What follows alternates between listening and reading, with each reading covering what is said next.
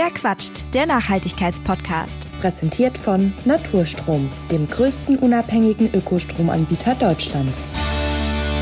Einen wunderschönen guten Tag hier bei Verquatscht. In dieser Folge nehme ich euch mit in den Urlaub, genauer gesagt in das Biorefugium Schmilka, das ich vor einigen Wochen besucht habe. Das ist Mitglied im Verband der Biohotels und ein echtes Paradebeispiel dafür, wie Urlaub in der Zukunft aussehen kann. In Schmilka werden nämlich ausschließlich Bio-Lebensmittel serviert, man schläft in baubiologisch sanierten Zimmern und im Spa gibt's ausschließlich Naturkosmetik. Aber das ist nur ein kleiner Teil dessen, was Bio-Hotels eigentlich ausmacht, denn den Verband gibt es nun schon seit sage und schreibe 20 Jahren und da hat sich natürlich einiges getan. Was? Darüber spreche ich in dieser Folge mit Sven Erik Hitzer. Er ist Inhaber des Biorefugium Schmilka und ein Kopf des Bio-Hotel-Verbandes und dabei wünsche ich euch jetzt ganz viel Spaß. Hallo, Herr Hitzer. Hallo, Frau Becker. Ja, in diesem Jahr werden die Biohotels 20 Jahre alt. Das ist äh, ziemlich alt, wenn man bedenkt, dass diese gesamtgesellschaftliche Nachhaltigkeitsdebatte, finde ich persönlich, noch äh, ziemlich jung ist eigentlich. Wie sind Sie denn persönlich und vor allen Dingen auch wann dazu gekommen, Biohotelier zu werden? Ja, also ich bin ungefähr vor 13 Jahren dazu gestoßen, rein durch einen Zufall. Ich war ja damals schon Hotelier und hatte ein Hotel hier an der Elbe, was sich ganz stark mit Regionalität beschäftigt hat. Und auch andere nachhaltige Dinge waren mir da schon wichtig, aber ich bin nicht auf die Idee gekommen, ähm, in dem Restaurant oder in der Küche und in den Getränken Bio einzusetzen. Weil privat habe ich mich schon so ernährt. Meine Frau hat immer schon Bio eingekauft und ich habe immer, immer selber auch gedacht, das lässt sich in der Gastronomie gar nicht kalkulieren. Und ähm, dann ist es ja so, wenn man also wenn man Unternehmer ist, dann hat man äh, manchmal sehr wenig Zeit, auch in den Urlaub zu fahren. Und dann ist die Urlaubszeit knapp.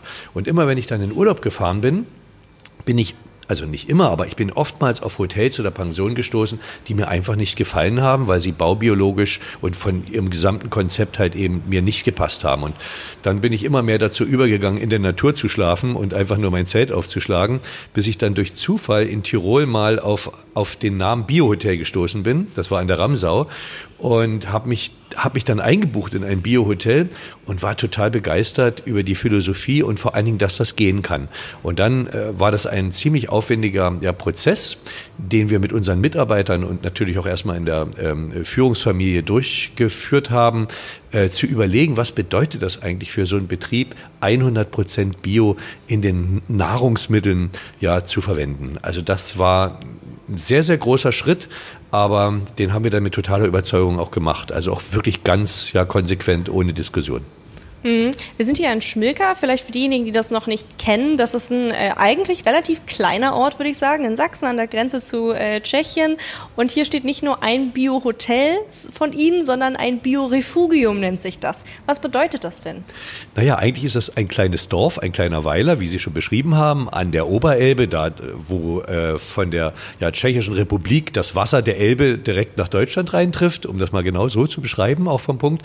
Ähm, und hier gibt es ein ganz kleines kleines ja, Grenzdorf und das war in den letzten 30 Jahren, also, also früher nach der Wende äh, von der früheren DDR, ja, äh, ist dieses äh, Dorf, ähm, es ist völlig hoffnungslos wie aufgegeben gewesen, weil es eben ein Grenzort war. Es hatte nicht nur das Problem der Landflucht, sondern es war ein Grenzort. Und es haben hier viele Grenzbeamte gewohnt und als die Grenzen aufgelöst wurden zu Tschechien, sind die alle überflüssig geworden. Und so gab es einen großen Leerstand und es gab keinerlei Infrastruktur mehr in diesem kleinen Dorf. Das sind ungefähr so 60 Häuser. Ähm, und ich hatte sehr zeitig vor 30 Jahren begonnen, hier eine kleine Pension zu machen. Das hatte noch nichts mit Bio zu tun. Eine kleine Bergsteigerpension, weil wir sind hier eine Bergsteigerregion mit schönen Sandsteinfelsengipfeln. Und ähm, ähm, und dann saß ich am Anfang ganz allein da und das Dorf ähm, starb immer mehr aus. Ähm, und dann habe ich natürlich auch ähm, günstig Häuser kaufen können. Und es war dann eine Entscheidung, sich dazu, ähm, äh, also, also sich dorthin zu wenden, für das Dorf etwas zu tun. Nicht nur die eine Pension zu betrachten. Und dann hatte ich plötzlich noch eine Pension und dann hatte ich noch ein Ferienhaus. Und dann plötzlich stand ich da und habe gesagt, ja, ohne Gaststätte geht's ja aber auch nicht. Ja, und dann kam plötzlich eine Wassermühle dazu, also eine alte historische Wassermühle, die war äh, stillgelegt, die haben wir wieder restauriert und in Gang gesetzt und haben dann angefangen, Biogetreide zu malen. Das war dann schon die Zeit. Ich bin seit ungefähr 13 Jahren bei den Biohotels oder 14 Jahre schon. Ähm, Und dann haben wir alles nach und nach bio gemacht und fing dann auch an, vor allen Dingen äh, baubiologisch und ökologisch das Gesamtkonzept zu formen. Und im Grunde genommen haben wir jetzt ein kleines Dorf, in dem ganz normale Einwohner wohnen. Also uns gehört hier nicht alles, aber äh, als Urlauber kann man sich durch dieses Dorf bewegen wie ein ganz normaler Einwohner. Man fühlt sich auch wie ein Einwohner. Und dadurch, dass wir Infrastruktur zurückgebracht haben, Bäckerei, Mühle, Brauerei, es gibt jetzt eine Brauerei in diesem kleinen Dorf und ja drei Gaststätten und einen Café und eine Konditorei und alles 100 Prozent Bio. Dadurch können auch die Bewohner davon profitieren. Muss auf jeden Fall total krass sein. Ich habe vorhin gehört, es sollen ungefähr 70 äh, Menschen sein, die noch sozusagen äh, Urschmilkar sind. Ich weiß nicht, wie genau man ja, die Ureinwohner hier nennt. Schmilkar oder Schmilkaner sagt man, ja. ja. Wir ähm, sagen Schmilkar Urgesteine. Ja, mhm. ähm, das ist schon ziemlich krass, wenn man dann plötzlich so eine Infrastruktur hat. Äh, ich wohne auch jetzt ich würde sagen, ein bisschen dörflicher äh, und da ist es definitiv nicht so gut ausgestattet, vor allem auf den Einwohner und die Einwohnerin gerechnet. Mhm. Ähm, Sie haben es eben schon so ein bisschen angedeutet, ne? neben der Übernachtung gehört für Sie auf jeden Fall noch das Essen mit dazu, aber eben auch die Erlebnisse, das sind so die drei Säulen ja. äh, dieses Refugiums. Ja. Ähm, was hat es denn mit diesen drei Säulen auf sich? Warum äh, gehört das für Sie dazu? Ja, es gibt ja sogar noch eine vierte Säule, das ist diese Natur. Wir sind ja Nationalparkrefugium, das heißt, wir liegen direkt im Nationalpark und diese Natur, die hier drumherum ist, die trägt natürlich auch zu diesem einmaligen Erholungseffekt bei. Das würde ich vielleicht gleich nochmal den Anfang stellen. Ansonsten ist es dieses Dreigestirn, kann man sagen, aus 100 Prozent Bioessen mit inzwischen einem sehr hohen regionalen und sogar lokalen Anteil. Das war wirklich die Arbeit auch der letzten Jahre, das wieder zu schaffen. Ich bin nämlich von 80 Prozent Bio, äh, äh von 80 Prozent Regionalität, als ich dann auf Bio umgestellt habe, nur noch auf 10 Prozent Regionalität runtergefallen. Und in den letzten 13, 14 Jahren haben wir uns jetzt wieder auf 60, 70 Prozent Regionalität Qualität hochgearbeitet. Und das ist für 100 Prozent Bio richtig, also eine richtige Leistung, weil die Gegend, wie Sie schon gesagt haben, äh, ist noch eine relativ junge Entwicklung, einfach nicht genügend Betriebe oder auch Landwirtschaftsbetriebe zur Verfügung gestanden haben, die in Bio produziert haben. Und das ist die eine Säule. Also wir beschäftigen uns mit, also mit einer sehr frischen Küche. Wir haben also auch Top-Köche bei uns, also Top-Mitarbeiter. Äh, und wir haben auch, was das angeht, gar kein Mitarbeiterproblem, weil die, also die Leute, die äh, ja etwas von Koch halten, die wollen zu uns kommen. Und wir haben eine Küche, die sich auch auf sämtliche Nahrungsmittelunverträglichkeiten eingestellt hat. Ja, wir kochen zum Beispiel weizenfrei und so etwas. Ja, also wirklich, wirklich eine sehr hochwertige Vollwertküche. Und deswegen ist das Essen und das Trinken eines der ganz großen Hauptsäulen. Deswegen kann man das auch den ganzen Tag bei uns. Deswegen gehört das zum Programm auch. Also Frühstück mit Langschläferfrühstück bis um 12. Äh, und dann kann man noch Mittagessen hier und Nachmittag in die Konditorei gehen. Und am Abend gibt es umfangreiches Essen für jeden, so wie es ihm schmeckt, mit einem Riesensalatbuffet auch. Ja, Alles frisch äh, ja, vom Garten. Und ähm, die zweite Säule, das ist das Gesundschlafen, nennen wir das. Das heißt, durch die Baubiologie, durch die restaurierten Häuser, die wir alle baubiologisch restauriert haben, überwiegend auch elektrosmogfrei, metallfreie Betten, wir verwenden nur Naturfarben oder das Holz ist oftmals überhaupt gar nicht behandelt, sondern nur mit Seife geseift. Das sehen Sie hier an diesen Tischen, wo wir gerade sitzen und die ganze Umgebung. Sie sehen, wie seidenmatt das ist und da ist keinen Lack, da ist keine Farbe drauf nicht mal Öl, nicht mal Wachs. Das ist einfach nur mit einer Kernseife geseift. Das wird also sauber, der Tisch wird sauber und das Holz äh, durch dieses Rückfetten der Seife im Grunde genommen wird so seidig matt und so unempfindlich und so natürlich. Und, ähm, und das ist, und wir haben Lehmwände und wir haben Wand, Wandschalungsheizungen, ja, und so weiter und haben das in diesen denkmalpflegerischen Häusern, das ist das Besondere. Wir haben also eine historische Bausubstanz vor Ort mit ganz vielen Denkmalbauten, die sehr wertvoll sind. Und die haben wir eben nicht abgerissen, sondern wirklich wirklich aufwendig saniert. Und wer sich im Bau auskennt, weiß, ein historisches Gebäude ist ja an für sich schon relativ biologisch und baubiologisch, aber das dann auch noch wirklich wärmedenktechnisch zu sanieren. Und wir haben ganz viel zum Thema ökologischen Standard getan, Nahwärmeheizung und so weiter, über das Nahwärmenetz und so weiter mit äh, nachwachsenden Rohstoffen. Wir haben eigene Solaranlagen, tun da ganz viel. Aber es gibt noch jede Menge Baustellen, die wir haben, die wir überhaupt noch nicht äh, ja, erfasst haben. Das ist ein riesen, äh, ein riesen Spielfeld, kann man sagen, richtig ökologisch sich äh, zu engagieren. Und die dritte Säule, das sind tatsächlich die Erlebnisse. Wir nennen das hier Rituale. Und das heißt, man kann, wenn man hier eingebucht hat in diesem Biorefugium an der Elbe, äh, hat man jeden Tag die Möglichkeit, an verschiedenen ja, Programmen teilzunehmen. Äh, das sind bis zu sieben unterschiedliche Programme. Man muss das aber nicht machen. Das kann vom morgendlichen Tautreten auf der Elbwiese losgehen bis hin zum äh, Vollmondaufguss in der Sauna oder Klangtherapie oder wir haben auch Live-Musik und äh, Kinoabende. Und es gibt also über, das, über den ganzen Tag Programme, aber das muss man nicht. Es geht hier um, auch um Einsamkeit auf der einen Seite, aber auch um Zweisamkeit, Mehrsamkeit, Kommunikation. Und es ist sehr schön, wenn sich Menschen hier auch begegnen bei uns im Ort. Also sich bewusst begegnen und sich auch kennenlernen und äh, sich daraus Freundschaften entwickeln und so weiter.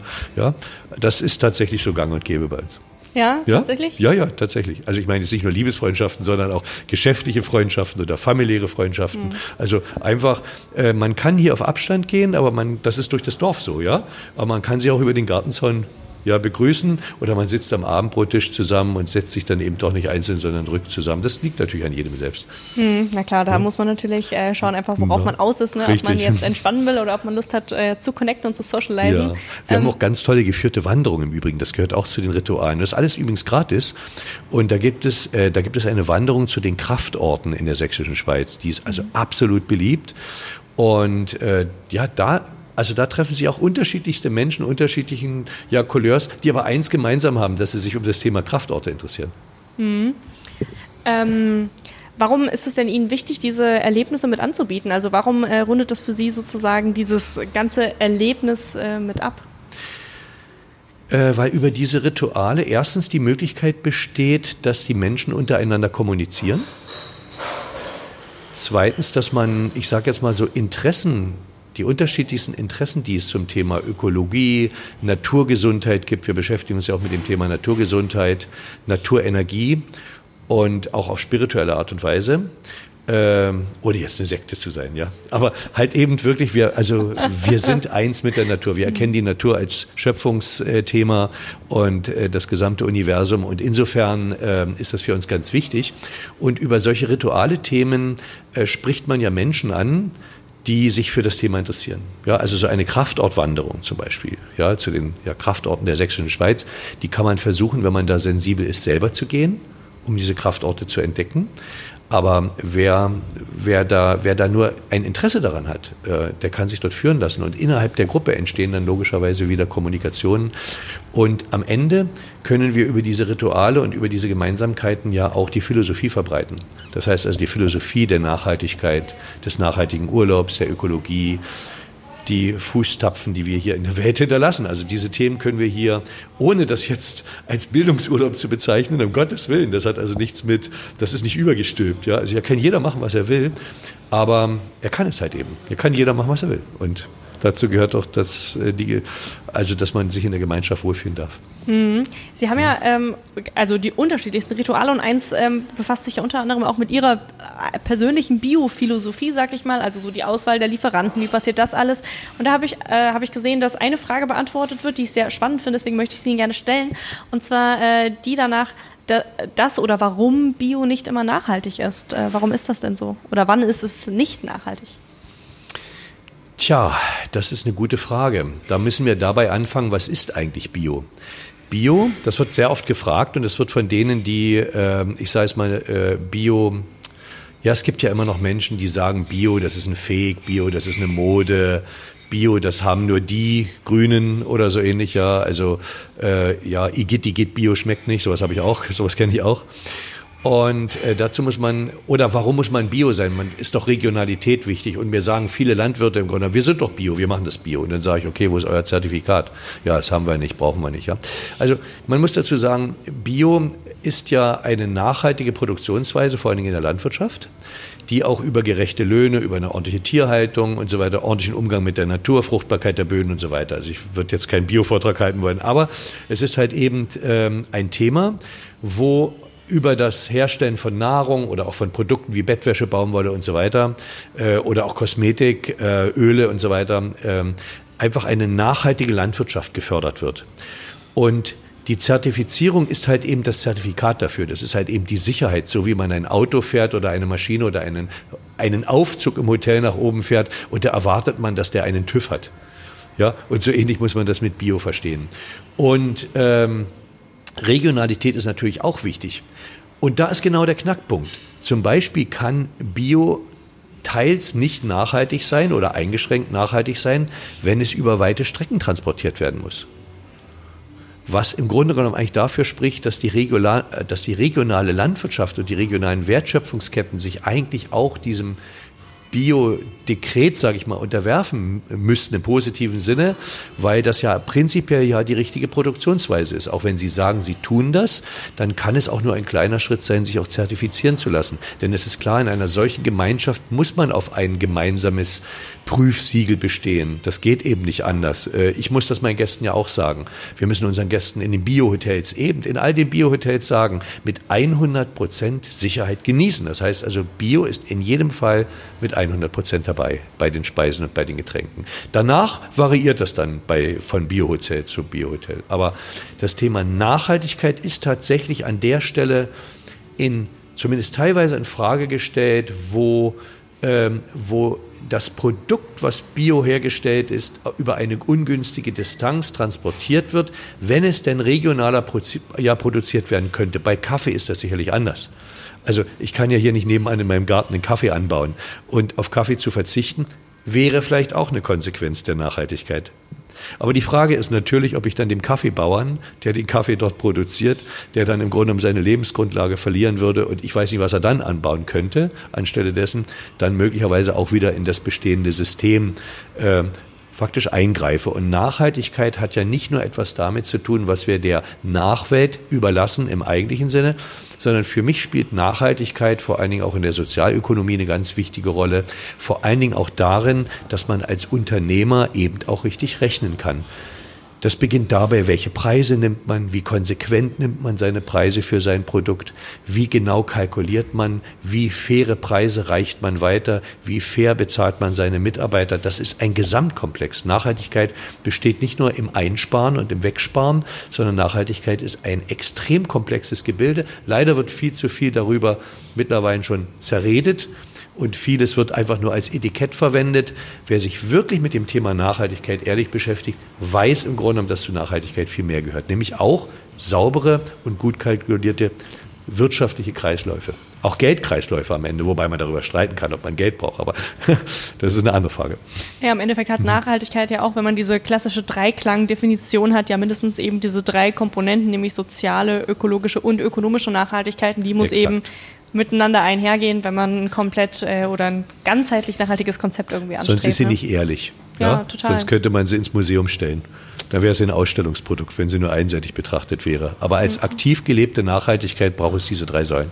Mhm, genau. Mhm. Ähm, ich, ich, fand das schön, was Sie vorhin gesagt haben, äh, dass es, oder ich fand es interessant, dass Sie gesagt haben, es gibt so diesen Konsens zwischen den äh, Biohotels, das mit den Lebensmitteln zum Beispiel, das ist sowas, das machen alle mit äh, und ansonsten variiert das so. Eine Sache, die Sie jetzt auch alle gemeinsam äh, angehen wollen, das ist das Thema Klimaneutralität beziehungsweise Klimapositivität sogar. Mhm. Die soll ja bis 2023 äh, erreicht werden. Ja. Es ist ein ziemlich ambitioniertes Ziel, vor allem vor dem Hintergrund, wie so das äh, gesamtgesellschaftliche Ziel, sage ich mal, aussieht. Da liegen wir ja mit irgendwie ich glaube, aktuell ist es 2045, äh, deutlich äh, ja, hinten dran im Zeithorizont. Mhm. Ähm, wie wollen Sie das denn erreichen oder was ist hier in äh, Schmilka der aktuelle Status quo und was hat ja. sich verändert? Also erstens ist Klima, also Klimaneutralität zu erreichen, beziehungsweise sogar klimapositiv zu agieren, ähm, das ist so schwer gar nicht weil man es kaufen könnte, theoretisch. Äh, das meine ich damit nicht, okay. sondern ich meine damit, es kommt auf die Branche drauf an und wie man sich in der Branche aufstellt. Also, und nicht nur von der Branche her, sondern auch vom gesamten, ich sage es mal, vom gesamten Lebensablauf, würde ich das so sagen. Äh, man müsste ja theoretisch Fliegen vollständig einstellen, weil Fliegen ist äh, technologisch in absehbarer Zeit überhaupt gar nicht nachhaltig. Das kann auch gar nicht nachhaltig sein. Es hat einfach damit was zu tun, dass wir physikalisch dort nicht in die Luft gehören und dass dort Energiemengen erforderlich sind, um uns in der Luft zu halten von A nach B, die einfach nicht nachhaltig sein können. Also bisher ist nicht absehbar, wie Fliegen nachhaltig werden sollte. Ja, und da sind wir bei dem Punkt, wo Sie dann sagen, dann kauft man das, dann kauft man Zertifikate, um sich wie beim Ablasshandel im Mittelalter, ja, im Grunde genommen dann sauber zu kaufen. Das kann man vielleicht machen, das kann man übergangsweise machen, aber eine ehrliche Nachhaltigkeitsphilosophie ist das dann trotzdem nicht, ja. Und deswegen sage ich, in manchen Branchen und in manchen Abläufen ist es ganz einfach. In anderen ist es gegenwärtig nicht vorstellbar wie zum Beispiel im Flugwesen wüsste ich es nicht, ja. So und es sei denn, man verzichtet tatsächlich aufs Fliegen, ja. Und ähm, aber man muss ja nicht so oft fliegen und man muss nicht immer hin und her jetten. Und man kann sich überlegen, wenn man in ein fernes Reiseziel fliegt, das ist auch immer mein Vortrag, was ich über solche Sachen halte, äh, dann muss man doch nicht am nächsten Tag schon wieder zurückfliegen, sondern dann kann man sich doch auch mal einen längeren Urlaub genießen und dann schaut man sich Südamerika an und pilgert dort rum als Backpacker oder wie auch immer. Und dann hat man einen Flug getan, hin und zurück, den kann man dann gern kompensieren, aber dann muss man nicht jede Woche dreimal oder viermal im Jahr irgendwo in den Urlaub fliegen in Fernziele. Das halte ich wirklich für ziemlich fragwürdig, aber gut, das muss jeder selber wissen ähm, zum Thema, was machen wir zum Thema Nachhaltigkeit äh, hinsichtlich einer ausgeglichenen ja, Ökobilanz. Ähm, da gibt es eine Möglichkeit, sich zertifizieren zu lassen. Die ist etwas umständlich, muss ich ganz ehrlich zugeben. Vor allen Dingen dann umständlich, wenn man ein komplexer Betrieb ist, weil man so viele Querverweise durchrechnen und durchkontrollieren muss, um in eine Benchmark zu kommen, um sich mit anderen zu vergleichen, ähm, äh, dass es wirklich bei komplexeren Betrieben viel schwieriger ist als bei einfachen Betrieben. Zum Beispiel ist Schmilke ein komplexerer Betrieb alleine schon im Tourismus, weil Sie müssen sich vorstellen, die Bäckerei malt Produkte, die aus der Mühle kommen, dann wird daraus Kuchen gebacken. Der Kuchen wird zum Teil in einem anderen Café wiederum verkauft und so weiter. Also da gibt es Querwege und Rückwege und so weiter. Das muss alles mit berechnet werden. Aber das ist heutzutage für einen solchen Betrieb wie uns und auch wie die Biohotels kein großes Problem. Man muss natürlich im Bereich der, also der Heizung sich nachhaltig umstellen. Man muss überlegen, wie sind die wie sind die Arbeitswege der Mitarbeiter? Man muss überlegen, von wie weit her kaufe ich meine Ware ein, weil da hängt Transportwege mit dran. Und dann muss man ehrlich gesagt noch eines, ähm, äh, man muss eines dazu auch noch sagen. Und da sind wir, glaube ich, auch als Biohotels noch nicht richtig ehrlich. Da muss ich uns selbst kritisieren. Weil es wird zu wenig, aus meiner Sicht, zu wenig berücksichtigt, dass wir ja mit den Biohotels Reisetätigkeit provozieren. Das heißt, um uns zu kommen, muss man sich in irgendein Transportmittel setzen. Man kann natürlich zu Fuß hierher laufen, ja. Ist man wahrscheinlich Wochen unterwegs als Pilgerweg. Aber irgendein Transportmittel muss man nehmen. Und wenn man das Auto nicht nimmt, nimmt man die Bahn. Sicher ist die Bahn viel ökologischer als das Auto, gar keine Frage. Aber man bewegt sich. Das heißt also, der Urlaub, die Urlaubsauszeit wird dazu genutzt, es nicht gleich nebenan in dem eigenen Garten zu tun, sondern man bewegt sich in eine andere Region.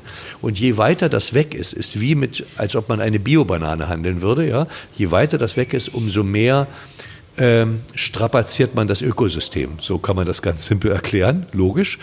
Und äh, in diesem Bereich, das berücksichtigen wir noch zu wenig. Wir als Biohotels blenden das momentan in der Diskussion aus, weil wir sagen, und das ist nicht ganz unrichtig, weil wir sagen, es wird im Idealfall auf dem Transportweg kompensiert.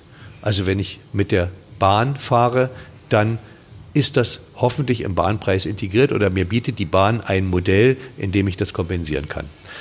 Das wollte ich sagen. Wir selber als Hotel vor Ort, um auf das Thema zurückzukommen, haben darin ein geringeres Problem, solche Nachhaltigkeitsziele zu erreichen und klimapositiv zu werden oder zumindest ja, klimaneutral. Da, da gibt es heutzutage ausreichende Technologien, die uns auch die Wissenschaft schon bietet. Über das Heizsystem, über die Möglichkeit, elektrisch zu fahren, über die Gartengeräte, die bei uns auch teilweise elektrisch sind, mit, äh, mit Akkutechnik, übrigens schon seit vielen Jahren.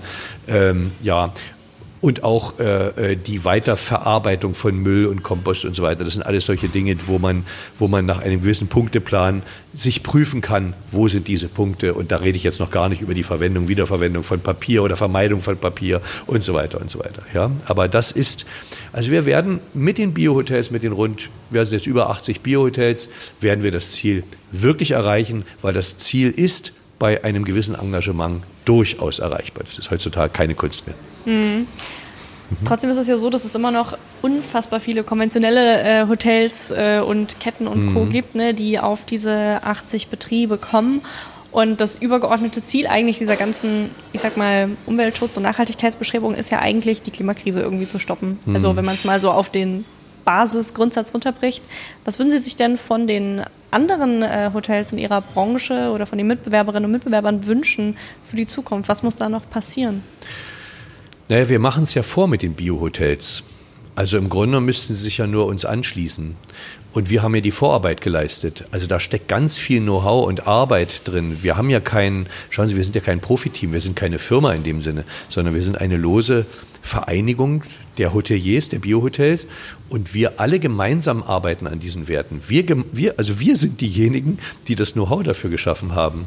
Also da gibt es niemanden, der uns sagt, wie wir das machen sollen, sondern das haben wir erarbeitet. Auch das mit dem 100% Bios haben wir erarbeitet. Wir haben erarbeitet, wie, wie bei uns in der Hotellerie Baubiologie aussehen kann. Das haben wir gemeinsam erarbeitet. Wir haben diese gemeinsamen Ziele und ähm, äh, Obergrenzen also gesetzt. Wir haben gesagt, das und das müssen wir haben. 100% Bio müssen wir haben. Da gibt es keine Ausnahme. Und das nächste, äh, äh, das nächste Thema ist in der gesamten, ähm, äh, ähm, also in der gesamten, ich nenne es jetzt mal Chemie, in der gesamten Haushaltschemie, äh, was die Kosmetik angeht, äh, Dusch, Dusch- äh, und Reinigungsmittel, da müssen wir schon seit vielen Jahren 100 Prozent Bio sein. Ja? Und wir, äh, also wir schrauben die Latte immer höher. Man muss aber aufpassen, weil wir so unterschiedlich sind. Da gibt es ein Stadthotel und, und wir haben natürlich ab einem gewissen Moment sehr unterschiedliche Möglichkeiten, uns dem nächsten Schritt zu nähern. Deswegen ist es immer wieder eine Riesenarbeit unter uns Bio-Hotels, uns immer wieder auf das nächste Level zu einigen. Was wollen wir gemeinsam machen? Und das nächste Level zum Beispiel dahingehend ist diese Klimaneutralität, im Idealfall sogar ja klimapositiv. Und ja, es wird wahrscheinlich noch vier oder fünf Hotels geben, auch in unserer Gruppe, die das nicht schaffen werden, nicht ganz vollständig. Und dann müssen sie zu dieser Kompensation greifen.